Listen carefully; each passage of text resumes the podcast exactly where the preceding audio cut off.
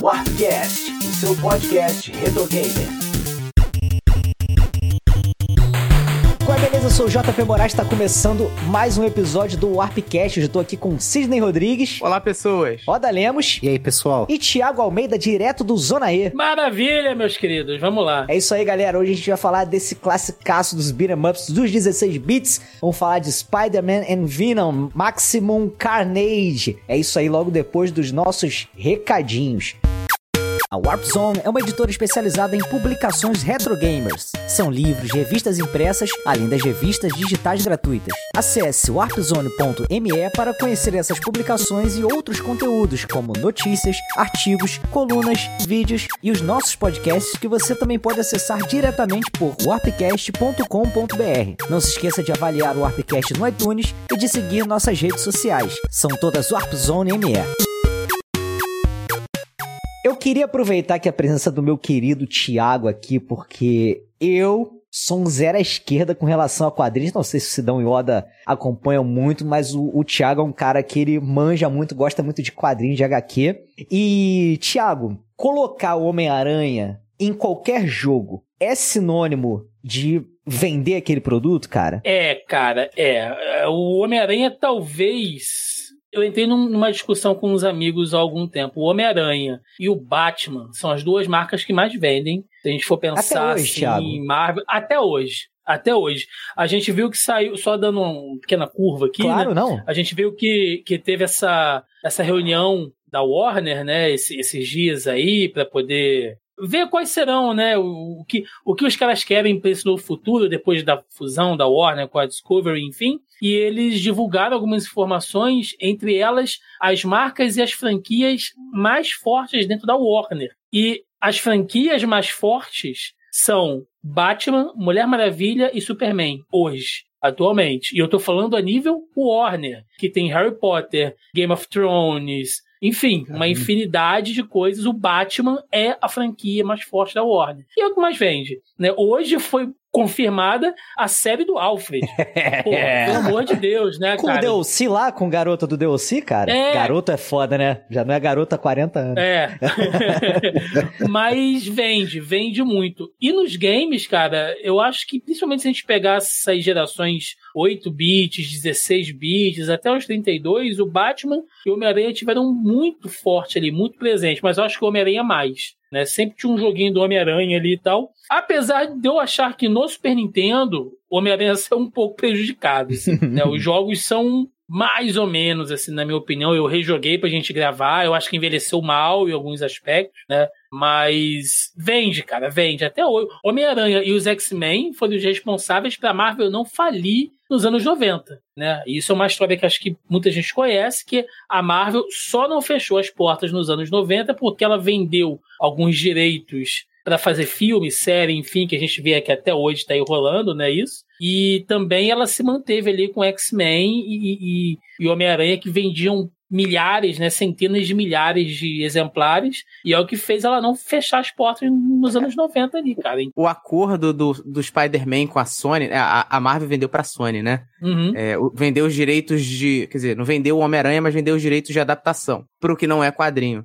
Cara, é o contrato mais imbecil de todos os tempos. Que isso, é por isso cara? que a gente vai ter Homem-Aranha pra sempre. Filme do Homem-Aranha. É porque, tipo assim, é um contrato por tempo determinado e o direito é da Sony enquanto ela ficar fazendo o produto. Mas não tem como se arrepender porque eles foram obrigados a vender, cara. Era isso ou falir, sabe? Cara, mas, pô, faz um contrato mais esperto. Não tem advogado na empresa, não, cara? E se não, o pior, não é só. Se fosse fazer filme só do Homem-Aranha, tava bom, mas tudo que corresponde à franquia vendida na época vale, como por exemplo o Venom. Os vilões Então- também, né? Essa ideia imbecil da Sony de fazer o sexteto sinistro é pra forçar. Essa ideia imbecil de fazer. Essa É. ideia imbecil de fazer Morbius. Nossa. né? É pra segurar aí, cara, e, e ver o que. O, o, Kevin Feige mandou uma carta pedindo, pelo amor de Deus, parem. É sério. Caraca. Ele mandou uma carta pra Sony dizendo: gente, segura a mão nisso aí que vocês estão fazendo, porque vocês estão fazendo um universo expandido que afeta a gente. Porque se vocês forem usar o Homem-Aranha, afeta a gente. Então, por favor, né? Mas o mercado é cruel. E Thiago, o que, que você acha assim que faz o Homem-Aranha ser um herói tão popular? Porque assim, ele tem superpoderes, ele tem os problemas dele e tudo, mas isso é uma algo muito da Marvel, né? De trabalhar aquele lado mais humano de todos os heróis e tudo, né? Dele ter gente os problemas. Gente, né? É, os problemas pessoais. Mas por que, que ele se destaca? O que, que, se diferencia dos outros, cara, na tua opinião? Cara, se você me fizesse essa pergunta uns anos atrás, eu diria exatamente isso, né? Que o Homem-Aranha é o herói da vizinhança, ele é o cara, teoricamente, que né, pega ônibus, que paga conta. Ele começou sendo aquele nerdzão clássico, estereotipado que a gente conhece, do cara de óculos e calça aqui em cima, que lê quadrinhos, que era geek, enfim. Então, rolava essa identificação lá atrás, há muito tempo. Depois ele casa, vira professor, fica rico, enfim. Né? Se você me fez essa pergunta hoje, eu vou te dizer que ele tem um apelo muito bom. Ele é, ele é um personagem que ele transitou muito bem entre gerações, porque nós que somos veacos, a gente viveu essa era da identidade com o personagem. Porém, o Homem-Aranha ele sempre trabalhou muito bem com o público infantil, porque ele sempre teve essa coisa do bom humor, né? Ele não é um personagem dark, ele não é um personagem, sabe, obscuro. Então você consegue fazer um desenho animado infantil do Homem-Aranha que funciona muito bem. Então ele consegue ser atual para a molecada que mesmo que não tenha essa identificação, se diverte porque ele é engraçado, né? Ele tem as tiradas dele e os poderes são interessantes e tal. E tem essa essa identidade com, com a gente, que sempre leu Homem-Aranha, sempre curtiu o Homem-Aranha, né? E não vai deixar de, de assistir. Então, acho que o fato dele transitar muito bem entre essas duas gerações faz com que ele consiga ainda durar um bom tempo, né? Você vê que o Batman, já que a gente citou, só fazendo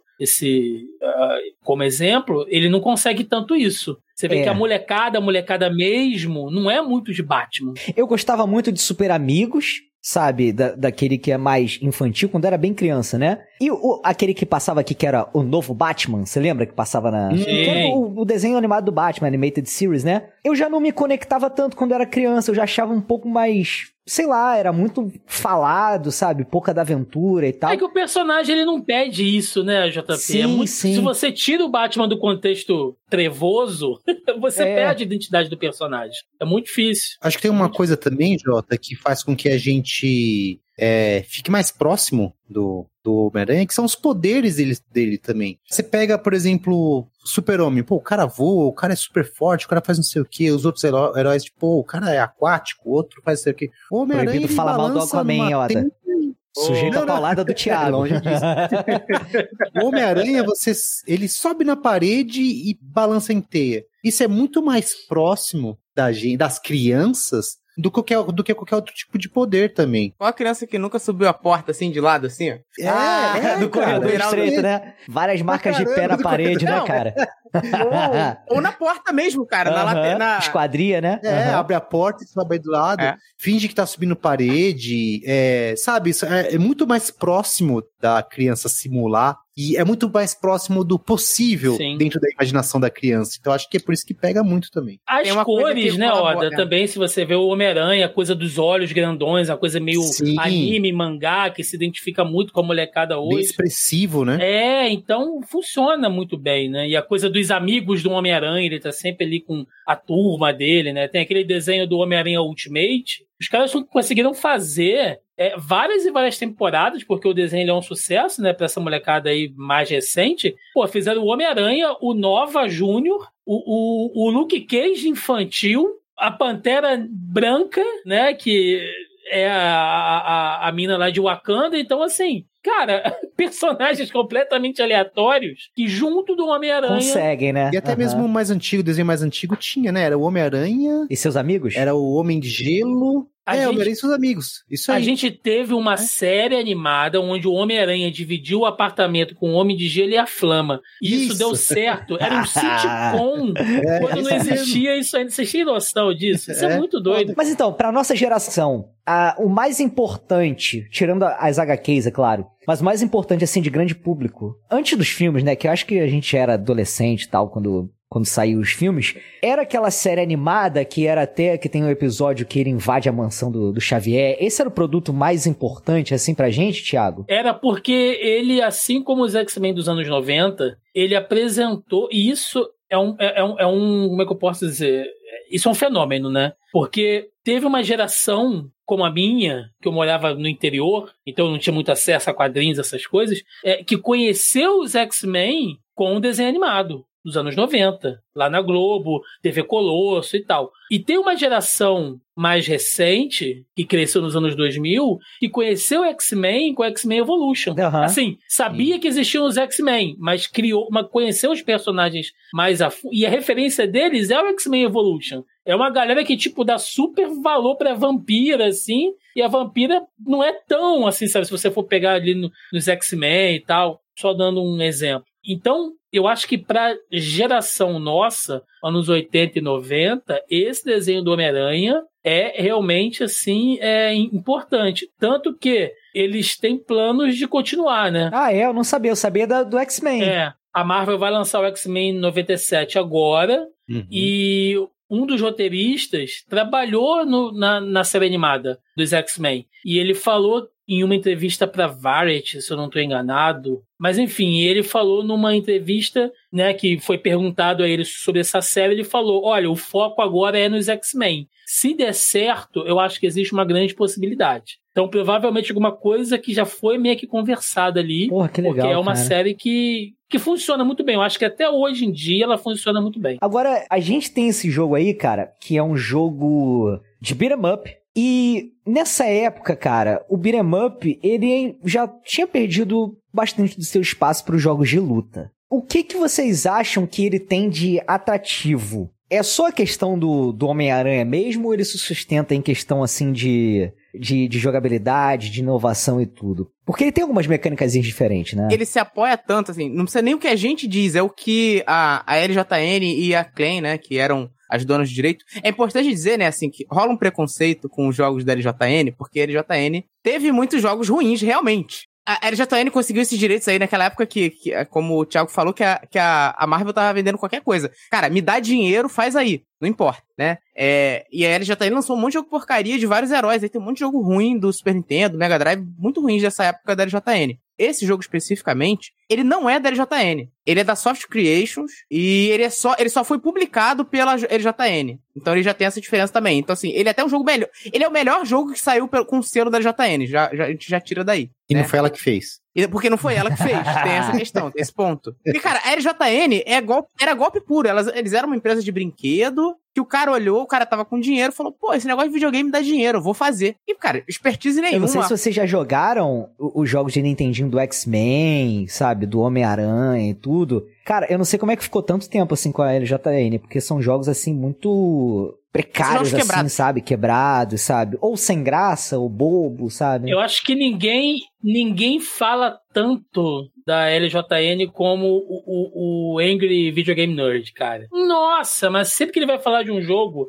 ele pega a capinha e ele olha, sabe? Aquelas bolinhas coloridas assim, ele... Pum, Você já sabe, que, já sabe que vem bomba, assim, cara. Mas e Oda, o que segura as pontas nesse jogo é só a presença do Homem-Aranha, cara? Só, cara. E o fato de você jogar com o Venom, na verdade, né? É esse, é esse jogar como Homem-Aranha a gente jogou antes, agora com o Venom, acho que não tinha um jogo Eles antes. se apoiam tanto, tanto no Homem-Aranha, que é, a versão, a, a, a, melhor versão que saía desse jogo, que saiu, é, saiu pro Super Nintendo, saiu pro Mega Drive, vinha com a revista junto, cara. Tinha um pacote, um kit, que ele vinha com o encadernado do, da Carnificina, cara. Eram, acho que são 14 volumes, é uma, é uma história maneira. E, e, o jogo não é ruim, Jota, mas assim, o que segura, o que o chamariz, o que segura é a identidade do, do, do Homem-Aranha, a série, né, Máximo Carnage. É isso, cara. Mas assim, é um jogo legal de jogar? Na época era legal? Era legal de jogar, não era sim, dos melhores beat'em ups que tinha na época. Mas também não é dos piores, né? Não, agora e o fato de você estar tá jogando com Homem-Aranha com o Venom, cara, isso aí chama muito atenção. Cara, Segura é... muito bem o jogo.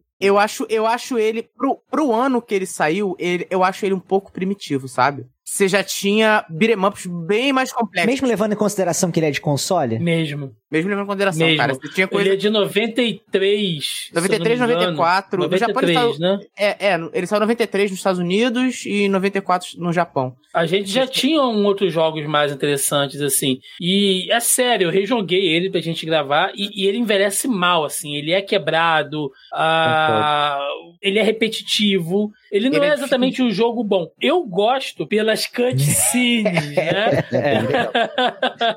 que tem ali, que, que é assim, cópia dos quadrinhos, Cara, assim, é- algumas páginas que é copiado. Eu gosto da proposta do jogo, porque, cara, ele é. Ele é a saga do Carnificina jogável. É isso. A Sim. ideia. Eles, cara, copiam um pra um o, o que tá acontecendo no jogo. Eles dão umas adaptadas ali, porque senão ficaria o jogo muito curto. Mas, assim, é quase um pra um do que tá acontecendo no quadrinho. Eles vão seguindo os eventos. Então, assim, onde no quadrinho ele percebe. É porque, assim, o problema é que ele podia ser um jogo de dois. Mas onde no quadrinho a história vira pra, pra seguir o Venom, você joga com o Venom. Onde a história no Sim. quadrinho tá seguindo o Homem-Aranha, você joga com o Homem-Aranha. E ele vai assim. É, então, o, o Thiago, é, ele é um cara muito dedicado. E eu queria, Thiago, te pedir desculpa, porque você, por ser um cara dedicado, você leu de novo, né, cara, HQ. é uma saga maneira, cara. E aproveitando, o quanto que ele é fiel, assim, ao que acontece. Não, é muito, é muito fiel. O jogo, ele é muito fiel, assim, realmente, pra, pra época. Até as mesmas repetições, as mesmas loucuras que acontecem é, nos, nos quadrinhos acontecem no jogo também. Vamos lá, a gente tá falando, cara, de uma saga rola ali nos anos 90, que era a loucura dos quadrinhos dos anos 90, né? Você não tinha muito roteiro das coisas assim muito embasado, tudo era muito loucura, tudo era muito exagerado, né? Os personagens super fortes com Bolsos. bolsos e pochetes e ombreiras, e os caras todos tinham, tipo, braços com três bíceps, assim, todo mundo muito forte e exagerado. E era uma época que o Homem-Aranha tava com tudo, né? Aqui no Brasil, ele saía as edições do Homem-Aranha e a Teia do Aranha, né? Então, ele essa. tava com dois títulos aqui, vendia demais e tal, e o Homem-Aranha ele tava numa fase muito boa, porque tinha acabado a saga do Guerra Infinita, então ainda tinha alguns ecos do que tinha acontecido lá nas histórias do Homem-Aranha. Ah, a gente tinha acabado de ver a luta final do Harry Osborn quando ele assume o manto lá de Duende Verde, né? E aí ele vai enfrentar o Homem-Aranha, e aí começa a saga, inclusive, com o velório dele, que inclusive é, é maravilhoso, assim, né? Porque tem a página lá do quadrinho, né? Do Homem-Aranha, né? O, o Peter com a MJ lá no velório, todo triste, né? E tal, em casa. Quer dizer, triste lá na igreja, né? Pô, tal, perdi o Harry, meu melhor amigo e tal. Aí quando chega em casa, o Peter vira pra Mary Jane. E aí, vamos transar?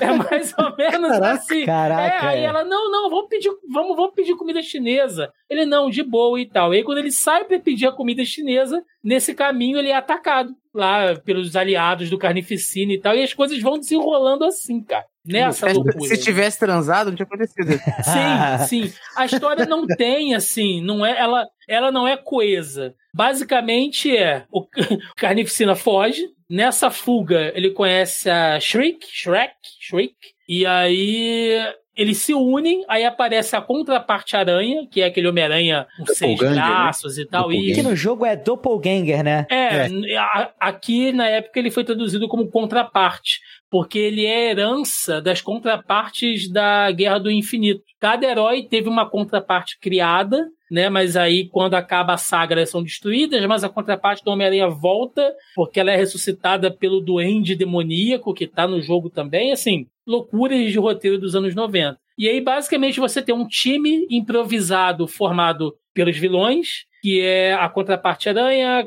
Carnificina, Shrek, depois entra o Carniça e o Duende. E aí o Homem-Aranha forma o time dele, porque nem o Quarteto Fantástico, nem os Vingadores estão em Nova York. Então cabe ao Homem-Aranha montar ali o, a equipe dele com ele, né, o Venom, Gata Negra, depois a Flama, é, Manto e Adaga, e o Morbius É o também. É. E aí, mais pro final da saga lá, o Capitão América volta e aí dá uma ajuda moral pra eles ali e tal. Mas basicamente é isso, são esses Ajuda dois moral é ótimo, né, cara? Ajuda moral, Vai lá, campeão. Só levanta São- o escudo, né? É, basicamente é isso. São esses Rebenta dois aí. times saindo na porrada por, por Nova York inteira. E meu amigo, não é. O nome da série é exatamente isso: é carnificina total. Porque a quantidade de gente em Nova York que morre, e por onde eles passam, eles vão destruindo tudo. Inclusive, o Homem-Aranha cogita matar umas duas vezes. Porque ele vê que assim, eu não vou conseguir segurar essa turma. É- Algumas é, cara, vezes ele pensa, eu preciso cruzar essa barreira porque eu não tenho como segurar esses Eles- caras aqui. Eles tentam transportar isso pro jogo. Quem jogou o Máximo Carnage percebe que, cara, tem inimigos genéricos demais no jogo. Uma quantidade absurda de. Não param de Se pessoas não. nunca. Tem um inimigo tão genérico que é o Gambit. É. Que aparece. Não, é com aquele casaquinho do Gambit do X-Men e tudo? Aham. Por que, por que isso? É a tentativa de demonstrar, porque a, a Shrek, ela. É o que, que ela faz, né? Ela controla a mente da população para todas elas se tornarem muito agressivas e atacarem os heróis ali, né, cara? Ela transforma pessoas comuns em pessoas muito agressivas, é. que vão para cima e tudo mais. Então, ela fala dizer... que ela é uma retransmissora psíquica, é o isso, termo isso. usado. Então, assim, no o jogo, ele tenta passar a ideia que, cara, toda a população de Nova York está indo para cima do Homem-Aranha. Então, assim, você precisa, precisa, Isso em escala menor num jogo onde você tá ali só embaixo do prédio. Era só ele ficar pulando de TNT que ninguém pegava ele, mas foda-se. Eles tentam transportar isso pro, Eles tentam transportar isso no jogo, cara, mandando inimigo sem parar. É onde o jogo fica difícil também. Que eu Sim. acho que é onde o jogo é desbalanceado. Porque são pessoas comuns e eu acho que elas tiram dano demais de um Homem-Aranha que é um super-herói. Você acha que eles deveriam receber algum superpoder, alguma coisa assim? Eu acho que eles deviam dar menos dano. Porque já tem muita coisa. Eles já ganham na quantidade. Tem, cara, tem hora que tem inimigo demais na tela. Mesmo sendo um jogo assim, é, é, um negócio pra gente. É, a gente entende que é a mecânica de jogo, mas eu entendo isso que o Sidão tá falando, porque realmente são pessoas comuns. Porque, a princípio, Nova York, assim, eles já falam que tá um puta calor, sabe? Que a cidade tá passando, assim, por um lance, as pessoas estão muito agitadas. E aí tem esse lance da galera ficar violenta, né? E aí as pessoas começam a brigar entre elas. Inclusive tem uns heróis que fazem umas pontas, tipo o Punho de Ferro, o Deathlock, que é uma galera que vai que tá em Nova York e começa a ter que lidar com aquelas situações também, né? O Magma, Aquela... que eu nem sei por onde tá hoje Aquela dia. galera que só a Netflix deu bola porque ela não tinha o que fazer e ela... pois é, é. E nesse, e nesse tempo todo, né, nesse intermédio, a Mary Jane tá pistolaça com o Peter. Porque, porque ela tá esperando Peter, a comida? ele fala que ele vai... É chinesa, Não, no caso. porque ele fala... ah, eu, eu entendo, eu é, entendo. Porque a ideia é, depois do trauma pela morte do Harry, que a gente percebe que não traumatizou tanto assim, mas é, pelo trauma, ele fala que vai dar um tempo. Só que, né, cara, o Homem-Aranha não consegue parar nunca, né? E aí ele fica saindo de casa para poder enfrentar os vilões e tal. E ela fica louca em casa, fica pistola, aí vai fazer DR, e aí vai pedir conselho pra Tia May, e fuma dois maços de Malboro por dia. aí então, a hora que ela vai pra uma, pra uma festa lá, que é tipo uma balada, né? Que ela vai pra desestressar, e na balada onde ela tá, Chega o Carnificina, os caras caem lá e começa a matar geral que tá dentro, sabe? Ixi, e cara, tem essa fase no jogo. É, uma fase que essa, tem as luzes piscando, assim, então é, é muito essa, bacana. Essa é uma Mary Jane, cara, que era completamente diferente do, do, do, da personalidade que a Mary Jane tem geralmente, né, nas histórias do Aranha, cara. Ela é uma Mary Jane completamente egoísta. Tipo assim, cara, tem. Pense, pense em mim agora, já deu merda, o Harry já morreu. Para com essa porra de herói, fica comigo um pouquinho aqui, vem fumar um Malboro comigo, é isso. A única hora que eles não estão brigando é uma hora que eles chegam em casa e tá tudo quebrado e eles param para assistir TV. Eles estão vendo TV, estão comendo pipoca, que é a hora que, que o Venom chega na casa dele para poder pedir ajuda, né? Porque, enfim, o Venom conhece o Peter Parker. E aí o Venom vai lá pedir ajuda e o Peter tá sentado no sofá com a Mary Jane comendo pipoca e ele tá usando uma pantufa de urso. É um, é um negócio, ele tá de bermuda e pantufa de urso e a Mary Jane com um roupão e uma lingerie super assim, sabe? E aí tem aquela coisa dos anos 90 que ela abre a porta assim, sabe? Toda torta. Metade né? do peito é. É, tipo, pra poder mostrar Nossa meu personagem. Eu falei, gente, Essa... quem é que atende a porta assim? Agora, cara, é, será que essa revista aí, essa HQ, ela foi criada para justificar o jogo? Já foi pensada só para isso? Será que ela é... Como é que você avalia é um jogo inspirado numa HQ, é uma HQ feita para o jogo, cada um é independente, porque me parece que elas estão atreladas até demais, né? Eu acho que claramente ele é um jogo baseado naquele quadrinho, assim como a gente teve o jogo da morte do Superman. Assim como a gente teve o jogo do Batman da série animada. Então não é um caso tipo The Force Unleashed, que é um projeto multimídia, não? Não, não, não. Entendi. Não, não, não. Claramente foi baseado. X-Men, né? Aquele, aquele jogo do, do, dos X-Men para Super Nintendo que eu acho que é excelente, né? O Mutante Apocalipse. Também vem dessa fase ali do, do é, daquela fase maravilhosa, né, lá do Jim Lee com o Claremont, né, que vendeu milhões na época, assim, que bebe muito, né, daquela fase ali. Então, cara, os quadrinhos estavam vendendo muito. Então, você, era comum você fazer jogo na época,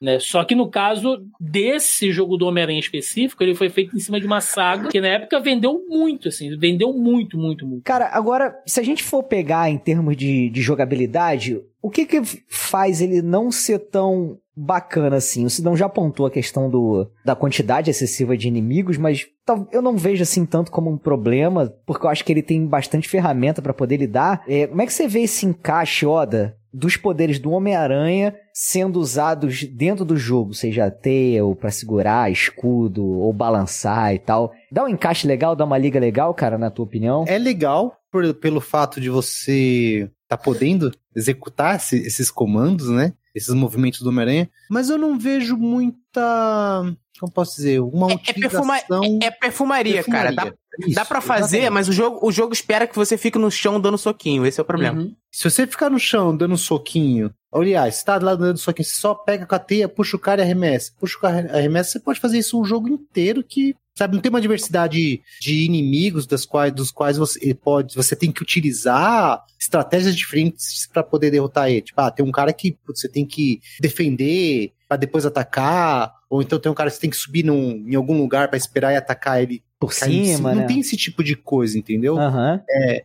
é, tipo, por exemplo, é um, um, exemplo bem fresco, sei lá, que tá na minha cabeça. Vai, a gente tá, você tá jogando Kong 1, tá jogando com o Diddy Kong, você não consegue matar aqueles inimigos maiores dando estrelinha e nem plano em cima. Putz, você é obrigado a pegar o Donkey Kong para fazer isso. Então você não tem uma, um desafio que você tenha que superá-lo usando algo específico do personagem, tanto dele quanto do, do Venom. Isso acaba dando uma empobrecida na, na gameplay, cara. Fora essa questão de inteligência artificial também, né? Dos próprios, dos próprios inimigos. É, e é, é, um jogo onde os personagens ele não tem, eles não têm peso, cara. Parece que você desliza assim pela tela, sabe? Como assim, Tiagão? É, como é que eu posso explicar? Você você tá jogando ali e eu não sei, é uma movimentação estranha, sabe? É, o, o, o próprio hitbox é estranho. O soco do Homem-Aranha tem que estar muito próximo dele para você acertar o soco, né? E o, e o Venom, que é um personagem maior, teoricamente, você também tem que estar muito pertinho, assim, quando ele dá o soco, ele fica com a mão curtinha, assim, né? E sendo que o personagem não é assim. Então tem uma cara, modelagem estranha. Isso, isso aí, é... isso daí, cara, é falha, isso é pra, falha de programação, sabe? É, é, o desenvolvimento do, do sistema de colisão, esse tipo de coisa, cara, ele Sim. é bem mal feito. É, mas dá, o, o, o, peso dá pra você sentir é quando você, quando você passa em. Quando você deixa de jogar com aranha e passa a jogar com Venom. Porque o, o, o aranha é bem mais ágil, você sente essa diferença, porque o Venom ele é meio pesadão e tal. Uhum. Você tem que ir na força bruta batendo mesmo. Que é uma coisa de beat'em up mesmo, né? De você ter tipos de personagem diferentes, né? Um mais forte, mais ágil e tal, né? Trazendo pra linguagem dos, dos beat'em ups aí, é, o, o aranha seria o cara de calça jeans e camiseta branca. e o Venom, é, regata e, e suspensório. É, suspensório. É, exatamente. e até a rodadinha lá, o espalha rodinha que ele dá lá, é igual, né? Mas acho que um grande, uma, grande, uma grande falha no jogo que ocasiona essa falta de sensação mesmo, essa, essa coisa estranha que a gente sente. Não, parece que a física é ruim. Você fala assim, pô, o cara é estranho, tipo, movimentação. É. Tudo isso se dá por conta da animação, cara. A animação não é, não é bem fluida, não. Não. Parece ter até menos quadros do que se precisaria para poder ter essa fluidez, né, de movimento e tal. Você tem tanto. Aí você junta essa parte de física, de velocidade de deslocamento e alcance de hitbox mais uma animação que ela é um pouco pobre. Não fica legal. Você jogou no Super Nintendo? Joguei no Super Nintendo. Faltou um Blast Processing aí. Vai dizer que no Mega Drive. Não, sacanagem, sacanagem. e, ele, e ele tenta emular o gráfico, ele tenta emular a arte dos quadrinhos, né? E falha miseravelmente. E, e, não ficou bom, cara. Ficou ruim. e a gente tem outros exemplos na época de jogos que emulam arte. Por exemplo, o Batman do Animated, Animated Series, Series né? Que emula aquela arte do Bruce Timm, porra, aquele jogo do Batman do Super Nintendo é lindo, é maravilhoso. O Batman e Robin que você diz? Isso, é o desenho animado, cara. Tá você, tá, desenho, você tá jogando o desenho animado, ele é lindíssimo. O próprio X-Men que eu citei agora há pouco, ele emula a arte lá do Jim Lee e tal, então eles conseguem fazer isso. Mas esse, mas o do Homem-Aranha falha muito. O X-Men 2 Clone Wars. Sim, já jogou? Muito, Pô, muito também. bom, cara. Joguei emula a arte também, aquela mesma arte lá do Jim Lee. Então, é muito bacana. Agora, o do Homem-Aranha falha miseravelmente, cara. Parece que uma criança passou o lápis por cima. Sabe quando a criança bota o papel vegetal em cima do quadrinho e faz o contorno? Fica meio tremido, assim? Bota o carbono. É, Já fez é, isso, Thiago? É, muito, nossa, muito. O, o gameplay dele, esse lance dele poder jogar a teia, dá uma quebrada? Porque assim, eu usei isso muito como vantagem de você poder estar numa distância e você jogar a teia, a pessoa ficar presa, você bate em outra, joga a teia aqui e tal, e você nunca deixa os inimigos se aproximarem muito de você você consegue administrar melhor aquele mano a mano ali, pelo menos na primeira fase. É uma mecânica que poderia estar tá melhor desenhada ou ela tá legal? Como é que vocês veem isso? Porque isso é uma aplicação ali de um poder do Homem-Aranha sendo usado pro beat'em up, né? Você ganha uma vantagem, tudo de tempo, né? Ele faz o escudo, né? Ele joga, ele faz aquele lance jogar a, a teia de um lado e pro outro quando você tá cercado, ele joga a teia e, e puxa o cara, ou ele amarra o cara, então tem várias técnicas que você pode usar. Mas é difícil, cara às vezes você tá, você sente que você tá na mesma direção do inimigo e você ativa a teia e a teia ela não vai. Assim. É um pouco ela erra, confusa, ela falha. Né? Até para balançar, às vezes você quer fazer uma coisa e sai outra, né? Não é uma mecânica legal, não é uma física legal, como o Oda falou, sabe? Ele falha muito, sim. O lance da defesa também, ele não é uma coisa muito não é muito comum de se ter em, em beat'em up, né? Mas ele dá uma certa balanceada, eu acho, de você, de ele ter um tempo de formar aquela teia que vai dar,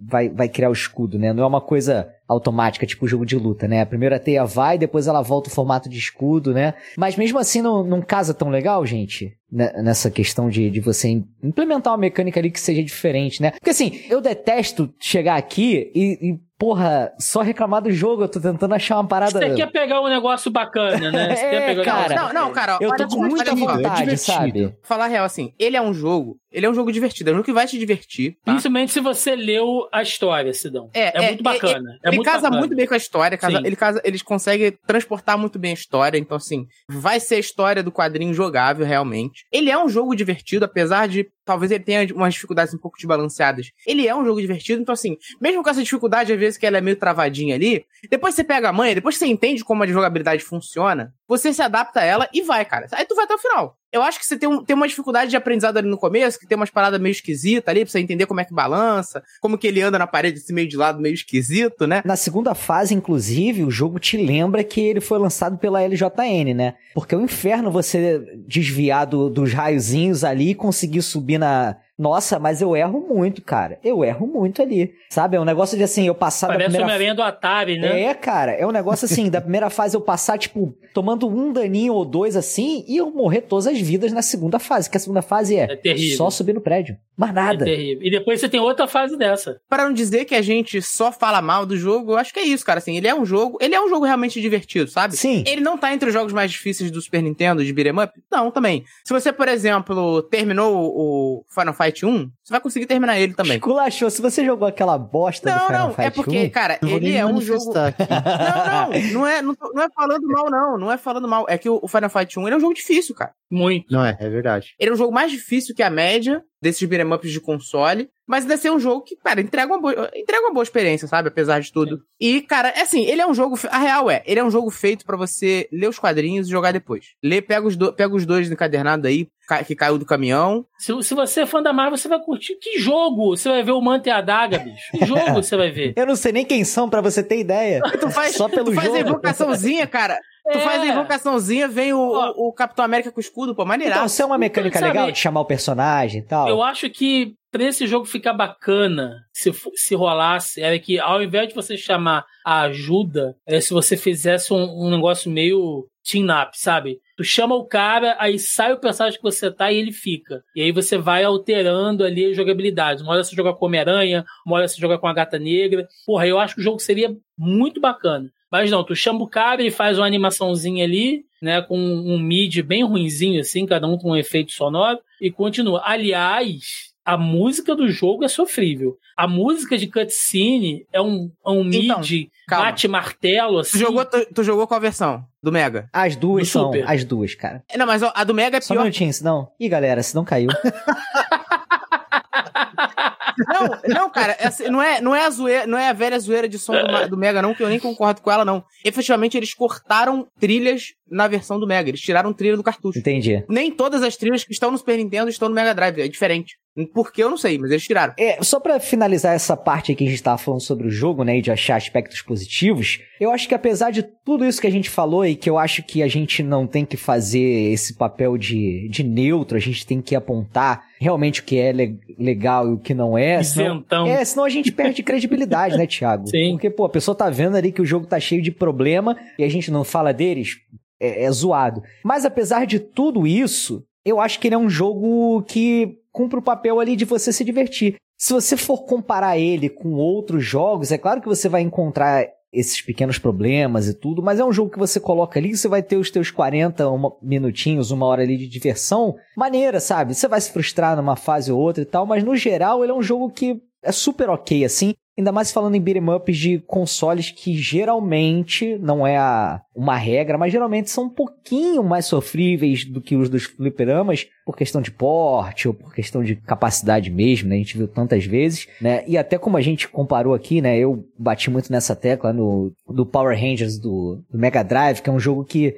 não tem variedade de inimigo e tal. Então isso não é uma Maximum Carnage, não é um ponto tão fora da curva assim, se tratando de beat'em ups, mas eu acho que ele é um jogo é, até bem divertido, cara. É um jogo que sempre que eu pego aqui eu me divirto e tal. É claro que esses problemas ficam expostos assim de forma muito clara, mas um negócio que a gente passa por cima e, e pela diversão do, do, todo, a gente acaba curtindo. A gente tá aqui falando aqui sobre o jogo, sobre os aspectos técnicos dele e tal, mas assim, igual você falou, no geral é um jogo que você joga e se diverte, ok. Tipo assim, você junta aquele. É aquela coisa que você, você pegar parte por parte, você fala, isso é ruim, ah, isso aqui não é tão bom tal. Só que quando você junta aquilo ali, tudo, você consegue se divertir de ponta a ponta. E a gente tá olhando também com uma, uma visão de hoje também, né, cara? Na época, Exato. eu lembro que eu ia na, eu ia na locadora pra jogar ele. Pra, ela falou, não, quero jogar Sim. um. Pagar a voda, pagar a voda. Pagava pra jogar, cara. eu acho que o que vale pro jogo, Oda, vale pro quadrinho também. E isso é uma coisa que eu converso muito assim com os, com os meus amigos, é que, por exemplo, a gente pega um quadrinho dos anos 90 e anos 80, você não, não consegue é, olhar sem colocar um pouco de anacronismo, sabe? Entender que eram uhum. quadrinhos mais simplórios, não, assim, simplórios, logicamente que existem pontos fora da curva, mas é, não eram quadrinhos que é, têm uma profundidade, um, um roteiro que é trabalhado, um ritmo de narrativa como os quadrinhos de hoje. Eles não vão Sim. ter. Então tem coisa que você olha, pô, eu olho para os anos 90, eu olho o Superman de mullet, sabe, de roupa preta e usando um trabuco, eu falo, pô, caraca, isso é muito anos 90, tá ligado? Nossa, uhum. que bagulho, sabe, bizarro e tal. Mas eu olho com carinho, porque eu entendo que nos anos 90 aquilo era interessante o justiceiro com um monte de. O cable com, com as ombreiras assim, o cara não conseguia coçar a orelha, mano, porque a mão não chegava, é sabe? Então, mas você entende. Você entende que é dos anos 90. E alguns jogos a gente tem que olhar assim também tem que ser honesto e dizer, olha, o jogo envelheceu mal, não é um dos melhores daquela época, olhando hoje, mas na época a gente curtiu muito. E ele até que sobrevive bem, né? Apesar das críticas, se a gente se divertiu jogando, apesar de tudo, né? Acho que vale, né? Claro. Sim. Entre as versões de Super Nintendo e Mega Drive, eu não sei quem chegou a jogar as duas, assim, mas eu não senti muita... Mega Drive. Caraca, eu nem fiz a pergunta. Caraca! É, cara, vou, vou eu vou falar uma coisa que é surpreendente. A versão do Mega Drive é melhor, porque eu acho ela mais bonita. Eu acho a, as cores do, da versão do Super Nintendo muito sem graças, cara. Elas são meio lavadas, elas são meio esquisitas. O jogo do Mega Drive é muito mais bonito, assim, muito mais, muito mais é, bonito. cara, eu só achei uma questão mesmo de, de cor, assim, de, de escolha de paleta e tudo, mas eu não, não, não consigo dizer como mais bonito, mais feio, não. Isso faz muita diferença num jogo muito colorido assim, cara. Eu acho que a paleta do Mega Drive ela é mais bonita e eu acho que ela é menos cansativa visualmente depois de umas horas de jogo. Acho que ela te cansa menos. Cara, isso aqui, sei lá, a gente tá dando uma de Romero Brito aqui agora, de analista de Aí arte não, de né, cores, não. sei lá. A paleta de, a paleta de cores do Super Nintendo, aquelas cores um pouquinho la, meio lavadas, sei lá, cara, dá um soninho, sabe? Ela, ela é meio. Um soninho? Eu acho ela.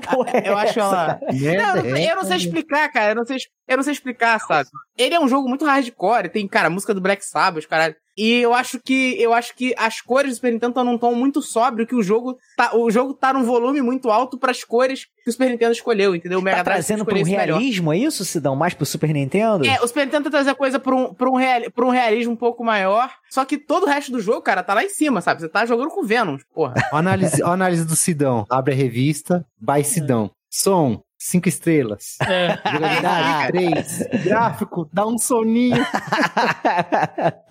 Oda, game over? Claro que não, tem continue. Então vamos lá, galera, para o nosso bloquinho de indicações aqui e eu já vou começar por ele, que não decepciona em nos decepcionar. Vai lá, Sidão, manda aí o que, que você tem de indicação pra gente. Eu vou indicar é uma das melhores produções de Homem-Aranha recentes, uma das melhores no geral para mim, que é o Spider-Man no Spider-Verse. Que é, cara, maravilhoso. É uma Excelente. animação maravilhosa, é Excelente. divertido, cara, é excelente. Toda a loucuragem de multiverso, só que elevado a muitas potências. É, esse é o verdadeiro multiverso da loucura, que você tem um Spider-Man porco, um Spider-Man menina, um Spider-Man é, de tudo quanto é tipo, cara. Spider-Man anime, né? Spider-Man anime. Cara, é bom demais, cara. É, ele tava na, na- na Netflix um tempo, eu não sei se, ela tá- se ele já tá no Disney Plus, mas isso aí que é bem maneiro, cara. É curtinho, vejo com as crianças, é bem maneiro. Boa. Tem aí, Thiago, indicação pra gente? Vou fazer uma indicação de Marvel, também de animação. E assim, já que a gente tá nessa onda de Homem-Aranha e a Marvel tá entrando nessa fase 4, quer dizer, saiu da fase 4 vai entrando na fase 5, né? E a galera tá sendo apresentada novos personagens como Kang, Modok, né? Que vai aparecer aí no próximo filme do Homem-Formiga, enfim.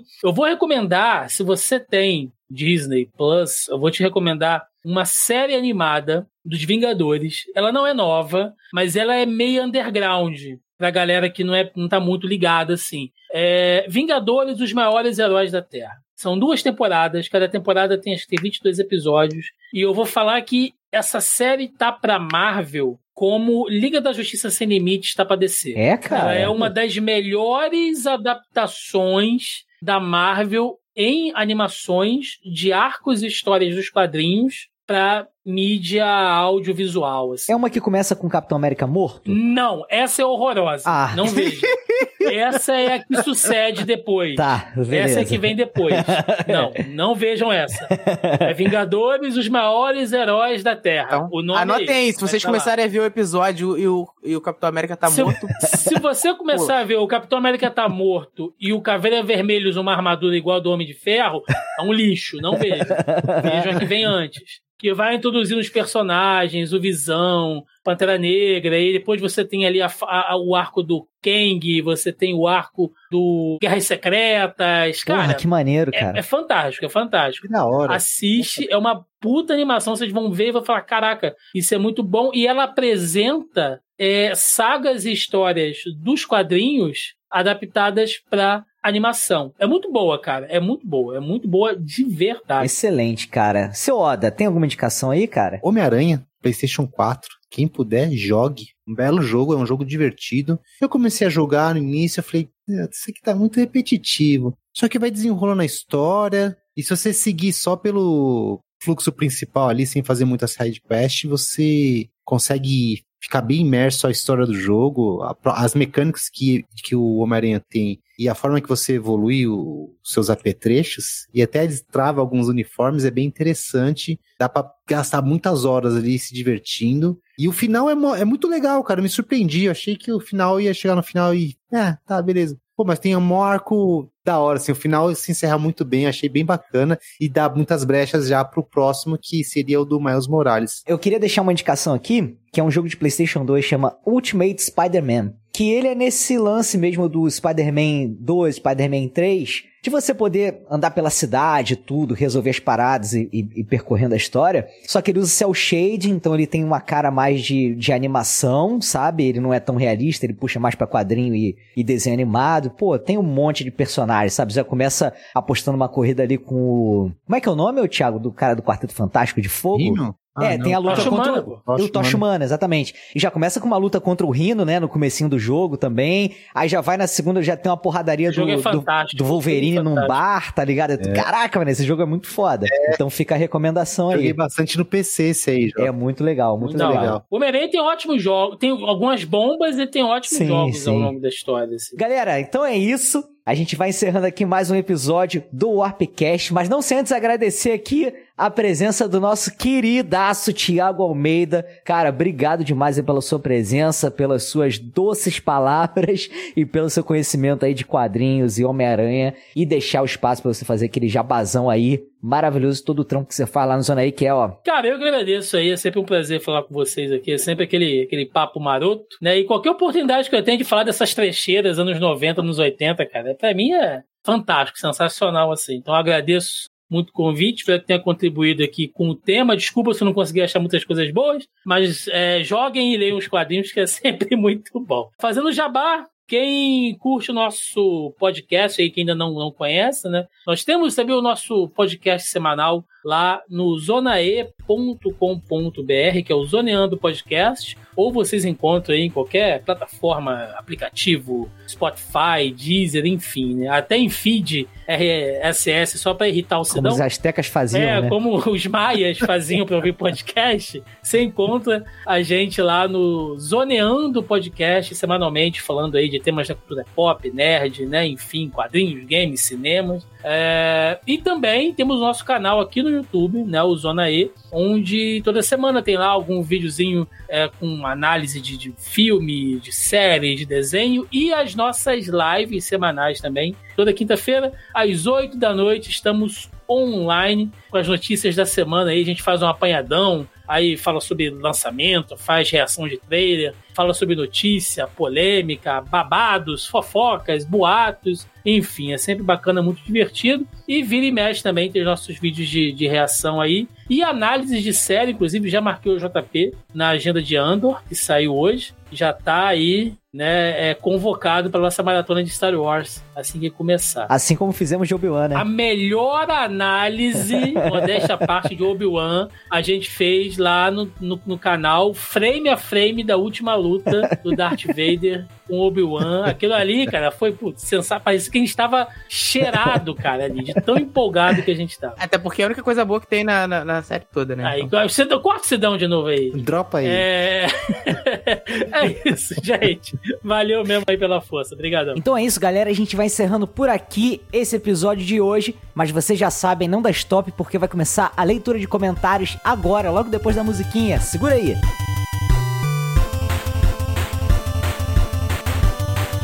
Olá pessoal, aqui é a Kel e hoje eu tô aqui para ler os comentários do episódio 187 do Warpcast que foi sobre acessibilidade nos games. Esse é o episódio da semana passada.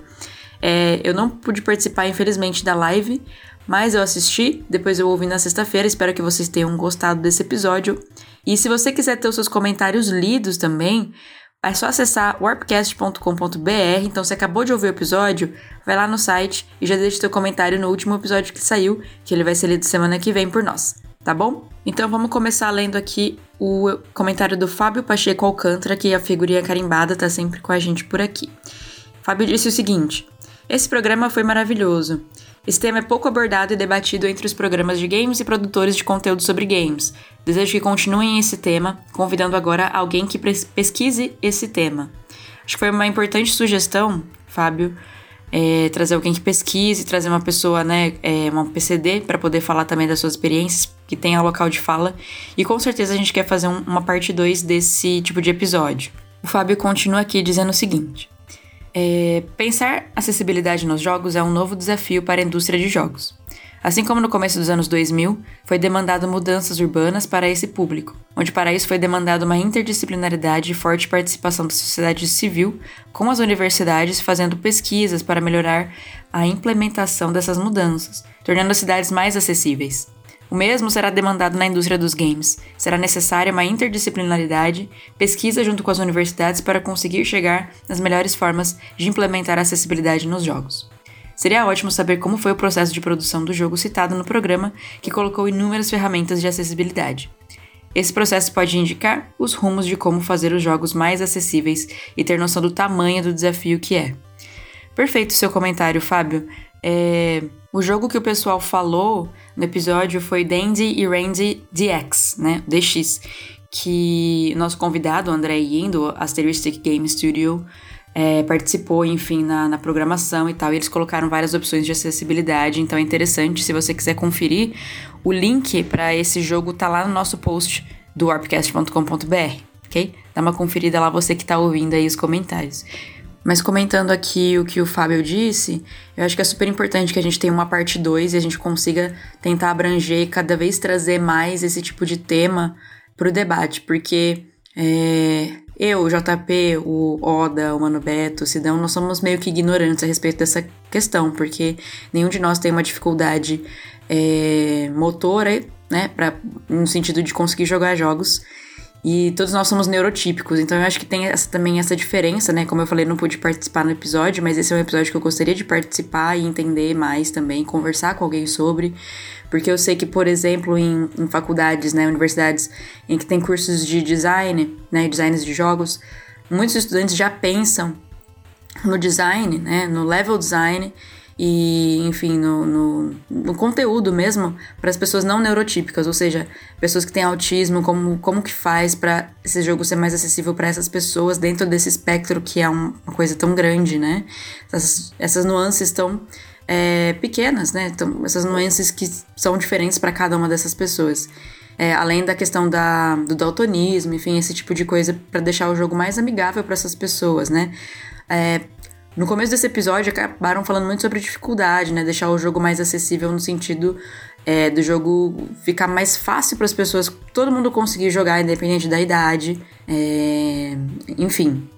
E eu acho que então tem vários ramos essa ideia, essa ideia de acessibilidade nos jogos tem ramificações que podem ser exploradas aí por nós. Então seria bem legal trazer um pesquisador, trazer uma pessoa com PCD que enfim tem é, tem dificuldades motoras e que consigam explicar pra gente as suas próprias dificuldades, enfim, fora as pessoas cegas, né? Que a gente sabe que também, enfim, tem dificuldade em é, consumir diversas mídias, né? Então, a ideia é que realmente isso fique cada vez mais acessível e nós, como você falou, né, como sociedade civil, a gente tem que se organizar de uma maneira que a gente traga essas coisas à tona, né, também, porque é uma minoria que é tão esquecida, né? Eu acho que é uma das minorias, né, os grupos que as pessoas acabam mais deixando de lado, né? Essa questão de só nos anos 2000 as pessoas se preocuparem com a locomoção, sabe? É uma, é uma coisa absurda na minha cabeça, né? Mas enfim, continuar aqui com a leitura de comentários. Continuando então aqui com a leitura, o André Leonard disse o seguinte também. E aí, pessoal, o tema foi muito bacana extremamente necessário. O mundo, de forma geral, precisa ser acessível e igual para todos. Videogame. É, videogames são maravilhosos demais para não pensar no acesso deles a todos. Todos têm direito e merecem desfrutar de forma igual dentro de suas possibilidades. Concordo que a equipe de adaptação, assim como os demais setores, deveria ser tratada como essencial dentro das grandes produtoras. Acho muito bacana quando vejo os vídeos de muita gente detonando dentro das suas limitações nos mais diversos tipos de jogos. Assim como o pessoal se adapta ao que tem, as produtoras precisam se adaptar a todo tipo de necessidade. Parabéns pela iniciativa do convidado e Xará André em fazer um game super acessível ao pessoal do Arpcast por abordar o tema tão bem. Grande abraço a todos. Obrigado pelo seu comentário, André. É, como eu estava falando, né, no, comentando o comentário do Fábio, é, esse é um tema que a gente já tá, programou faz tempo. A gente tinha um, mais convidados para trazer, um convidado que é PCD, ia falar da experiência dele, né? Porque a gente tem essa mesma ideia de que as coisas devem, devem estar ao alcance de todos, né? Eu acho que essa é uma bandeira que a gente sempre levanta no Arpcast, nas nossas lives, nas nossas. É, é, como opinião, eu acho, dentro da, do Arpzone. Mas também nas nossas contas pessoais a gente tá sempre falando sobre a importância disso, então a gente quis é, trazer um, um episódio sobre isso que conseguisse entender mais isso. E esse episódio acabou ficando focando um pouco mais na questão mercadológica, né? No sentido de como que as empresas estão é, se preparando, né? Porque meio que é um gasto, né? Um, é um custo a mais ter que preparar um jogo, ter que adaptá-lo, enfim. O Sidão falou bastante sobre isso, né? É, o JP também complementou, mas eu acho que o Sidão falou bem legal sobre isso, sobre como as empresas lidam com isso, que infelizmente é uma questão, acaba sendo uma questão de, de custo, não ver o consumidor, né? Esse consumidor como é, uma pessoa especial que quer jogar, sabe? Uma pessoa que também quer jogar. Então é mais uma questão mais de números do que qualquer outra coisa. Como tudo no sistema capitalista, né? Então a ideia é que a gente debata cada vez mais sobre isso, né? Mas muito legal o seu comentário, André. Espero que você tenha gostado do episódio. E é isso. E também a gente teve o nosso o comentário do nosso querido amigo Bin Ramone. Ele disse o seguinte: Fala galera, parabéns pelo cast. Muito importante trazer temas como esse para a discussão. Mostra o amadurecimento do mercado retrogamer, às vezes tão associado apenas à nostalgia, emulação e pirataria. Alto nível sempre, tanto na diversão quanto nos temas mais sérios. Abraço a todos e até a próxima. Muito obrigado pelo seu comentário, Bin. É, eu acho que é, é, o que a gente tenta fazer, né? A gente tem episódios de debate e de jogo. Caso vocês já tenham reparado, uma semana a gente fala sobre um jogo e na outra semana é um tema aberto, né? Então, nos temas abertos a gente tenta é, abarcar as coisas que a gente quer discutir, trazer convidados sempre que possível, principalmente para esses temas, é, para trazer outros pontos de vista, né, diferentes dos nossos, ou que complementem realmente com informação aquilo que a gente quer discutir, né? Então foi bem legal. É, o retro game realmente. Os controles hoje em dia, né? Eu acho que é mais sobre isso que o Bin quis dizer. Que a gente tem para jogar é, jogos antigos. Tentam estar cada vez mais adaptados, né? Então, pra você aí que ouviu o episódio. Se tiver mais comentários para fazer sobre isso, deixa também lá no Warpcast, que a gente tá sempre lendo. Mesmo que a gente não grave, não entre no episódio seguinte, a gente tá sempre acompanhando os comentários do pessoal. Então, se você ouviu esse episódio, gostou, quer deixar uma sugestão, acho que isso é muito importante de ser dito também. É, a gente só teve três comentários, né, que eu acabei de ler. Mas se você quiser deixar uma sugestão, alguma crítica, de repente, alguma coisa que a gente poderia ter falado, ou alguém que a gente poderia ter trazido para conversar com a gente nesse episódio, vai lá em warpcast.com.br, procura o episódio 187 ou 188 que você acabou de ouvir e deixa um comentário também a respeito disso, que a gente com certeza vai ler e vai considerar e a gente gosta de ouvir a opinião de vocês. Também no nosso grupo do Telegram, que é o warpzone.me, você pode falar com a gente. É, a gatinha tá aqui concordando, ó. Você pode falar com a gente e deixar uma sugestão pra gente trazer na próxima, é, no próximo episódio. Tá bom? Então gostaria de agradecer o Bin Ramone, o André Leonard e principalmente também o Fábio Pacheco Alcântara pelos seus comentários. Gente, muito obrigada. É, continuem comentando, é muito legal ver a presença de todos vocês aqui.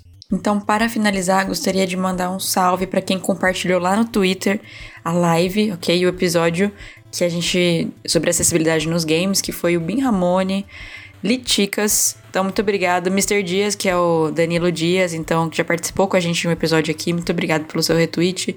O próprio André In, que foi nosso convidado do Asteristic Games. Muito obrigado pelo compartilhamento lá no Twitter. Ajuda bastante a gente a alcançar mais pessoas. Então, dá uma, uma ajuda pra gente quando vocês ouvirem os episódios, se vocês tiverem conta no Twitter, entra lá e dá um retweet, que isso é bem legal para alcançar mais pessoas legais para ouvir a gente também. Também no Facebook, Anderson Antônio, L. Pinheiro, Douglas SNK, Johnny Vitos, Jonathan Rodrigues.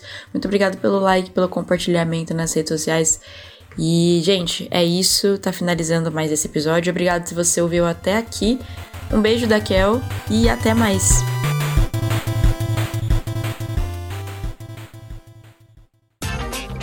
Este episódio foi editado por Audio Heroes. Saiba mais em audioheroes.com.br.